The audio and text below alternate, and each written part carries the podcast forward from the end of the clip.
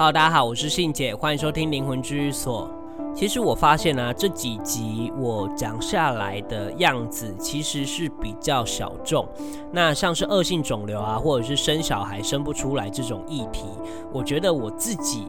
感受到的都是，有时候你没有遇到的时候，你不觉得它重要，但当你遇到或者是你很深刻的体验的时候呢，你就会发现哇，那种无力感有多痛苦。有时候你会觉得哇，就是。科学上的或者是人为上的努力都没办法解决或者是改善这样的结果的时候，你听到这些东西，我当时录的心情就是：如果你听到了，也许你有别的管道或者是别的方法可以努力看看。这就是我呃在录这些节目的时候，在录这些主题的时候心里想的一个意识。那好，那今天呢，我要来跟大家聊的主题是神通。我相信大家对于这两个字都是蛮有感受的，不管是你以前有去算过命啊，或者是有去通灵，甚至什么观落音啊，或者是求助任何神的帮助，去庙里拜拜等等的，只要有求。我们都会认为神通是可以帮助我们的，但大家如果听我的频道就知道，其实我不是那么的崇尚神通这件事情，因为神通是需要付出代价的，而神通的意思里面包含了求助，然后不用付出代价，快速简单，不麻烦，迷信，不努力就能得到，就是这一些 keyword。而这些 keyword 正是大家最喜欢的那一些方式，尤其是年纪越大，越会去选择用这样的方式去解决自己自身的问题或遇到的困难。通常啊，在求助神通的时候，基本上求助的这个人不会去讲究他失去什么，他只会想说他要赶快得到什么。而如果没有得到，或者是没有在他理想范围内，或者是时间内，得到某一个东西的时候，他就会觉得对方是完全是假的，或者是不准的。那这样的心态就会比较是会被神控制啊，或者是自己意志会不够坚定，很容易被影响。因为一间问完就会去问另一间，这间如果没用再去问下一间，可是他根本不知道问题本身实际上是怎么样的。所以喜欢神通的人，基本上是不会讲究事情的来龙去脉，也不会想说这些利弊两面的东西。那我刚刚说了，这些人是很容易被控制的原因是什么？一旦这个神给他的他想要的东西，他就可以控制他，因为神就是不需要物质的东西。可是我给了你物质的东西，当然你失去了就一定是无形的东西。那那些无形的东西正是神想要的。但我们人看不到啊，但看不到不代表不存在。那一些事情有可能在未来就会发生，而发生的时候你根本不知道原因。所以最后，当问题一发生的时候，你就会觉得哇，这些神根本没有帮助到你啊，都是骗人的啊，都是诈骗的，然后把所有的问题都怪罪在别人身上。那这就是比较典型的神通的人心里在想的事情。你就会发现，其实问题根本就没有解决，他们只不过在这些问题上让他延长他发作或者是触发这些事情因果的时间而已。而像我们这种了解无形世界的一些利弊跟危险性的时候，我们就会变得比较谨慎跟复杂。像是我有一个听众，他问我说，呃，他哥哥可能是有一些精神状况不太稳定，想要协助他，但是不是本人的话，可不可以帮忙？通常如果不是本人的话，就必须由一等亲出面来处理这些事情。那这些一等亲有可能是他的子女，或者是他的父母。因为如果不是一等亲的话，基本上别人帮他处理这些无形的负面能量，会承受的非常之大。而我们不会去做这件事情，就很像是你帮朋友扛负债，还有帮父母扛负债，哪一个会比较心甘情愿？就是类似这种概念。不过当然是效果，还有那一些负面的东西。在无形世界里面又更复杂，那我认为这就是问题所在。如果可以帮忙的话，我们当然很愿意啊。但就是因为我们了解无形世界的那一些复杂性还有危险性，我们才会更谨慎的对待。不然我也随便跟你说哦，那你名字给我啊，我现在帮你处理，我帮你看啊。但这是不合理的，因为里面充满着危险性。如果不知道危险性的人，他们才会去做这样的事情。那当然，我们做这些事情，并不是想要让别人相信我们，或是我们要去说服别人相信我们。你要不要相信，都是你自己的选择。而我们也会告诉你这些利弊的东西，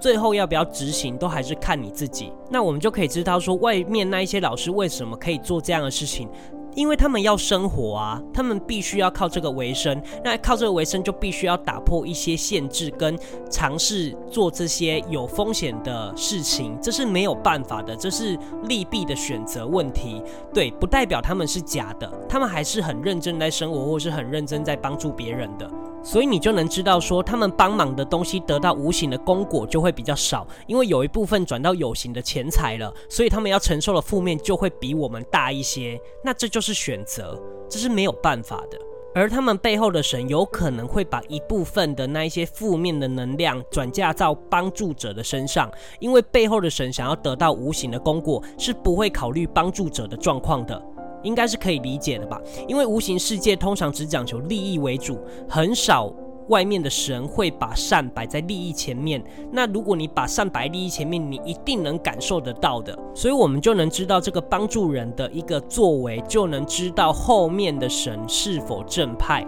通常如果不是一等亲的话，请我们帮忙，我们还是可以帮你处理啊。但是我们会拒绝的原因，是因为背后的神得到的利益是一样的。那出面帮助者的这个角色就会承受很多负面，所以呢，我们理解双方的利益关系之后，这就是我们拒绝帮忙的原因之一。所以，如果一定要处理事情的话，一定要找一等亲或者是你本人，这样子会比较好一些。但大家可能会有一点觉得奇怪，因为他的出发点是好的，因为他要帮助他哥哥嘛。可是问题不在这一个，问题是利弊两面嘛，大家的出发点一定都是好的，但你知道因果这件事就很像是负债，如果你要帮你哥哥，那你势必要担到他的负债，会影响你自己本身的一些财产，我指的是身体健康啊，或者是福报之类的。那我们知道这件事之后，我们根本就不会想要让你受到伤害啊，因为你没办法彻底解决对方的问题，但却惹得自己一身心，这就是我们不愿意看到的状况。但相对，如果是子女或者是父母来帮他的话，你就可以知道说，其实这样子的情况下，他们还是多少会承担到，所以你就会知道，他会造成这样子的状况，也有可能跟爸妈有一点连结，因为一等亲的因果是比较深的，所以有可能他会变成这样子，也有可能是他爸爸妈妈有概率会影响到他变成他现在这样的模样。所以其实我们在处理无形的东西的时候，没有那么简单的，不是说你帮我看一看啊，我哪里有问题啊，这样就可以解决了，没有这么容易的，里面包含了很多的深度，或者是你要去抽丝剥茧的去了解事件发生的原因根本是怎么样，然后用解决的方法比较不会伤害到彼此，或者是帮助人的这个角色。因为如果你不去考虑这一些东西的时候，你就会发现最后得利的都是那些无形的。的神，而且通常啊，我们在找出这些原因的时候，我们都必须要先去了解，说是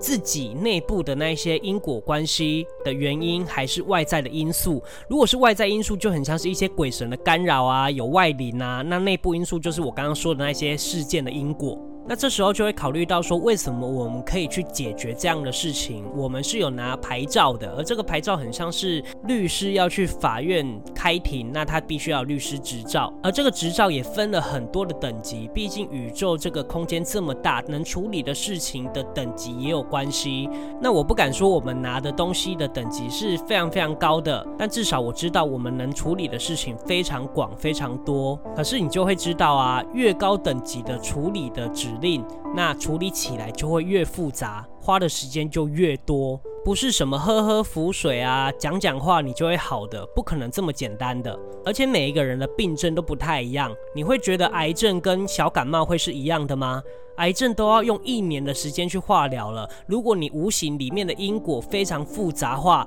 那你当然就要用很多的时间去处理，或者是让自己变得更好，它都需要时间的。所以，当你想要寻求一些快速的方法的话，基本上呢，求快啊，或者是想要不麻烦啊，都是比较不可能的。因为不管有形世界还是无形世界，都是一样的道理，你不可能不需要时间就可以好好的恢复。努力都需要时间的，你觉得治愈这件事情不需要时间吗？那如果是这样的想法的话，那就是比较偏神通，那危险性还有没办法解决的问题就会一直存在。但我这边还是要提醒大家，就是适时的去算命啊，或者是占卜啊，任何的这样的行为，我都觉得只要合理都 OK，因为反正就是这样子嘛，你不要过度的迷信。但有一些东西他们是有善意的，而他们会指引你去对的方向或对的位置，我觉得这一些都是有帮助的，但就是不要过度的依赖。然后也要自己努力，这才是最正确的方法。所以任何事情都是这样的逻辑下，你就比较不会迷失。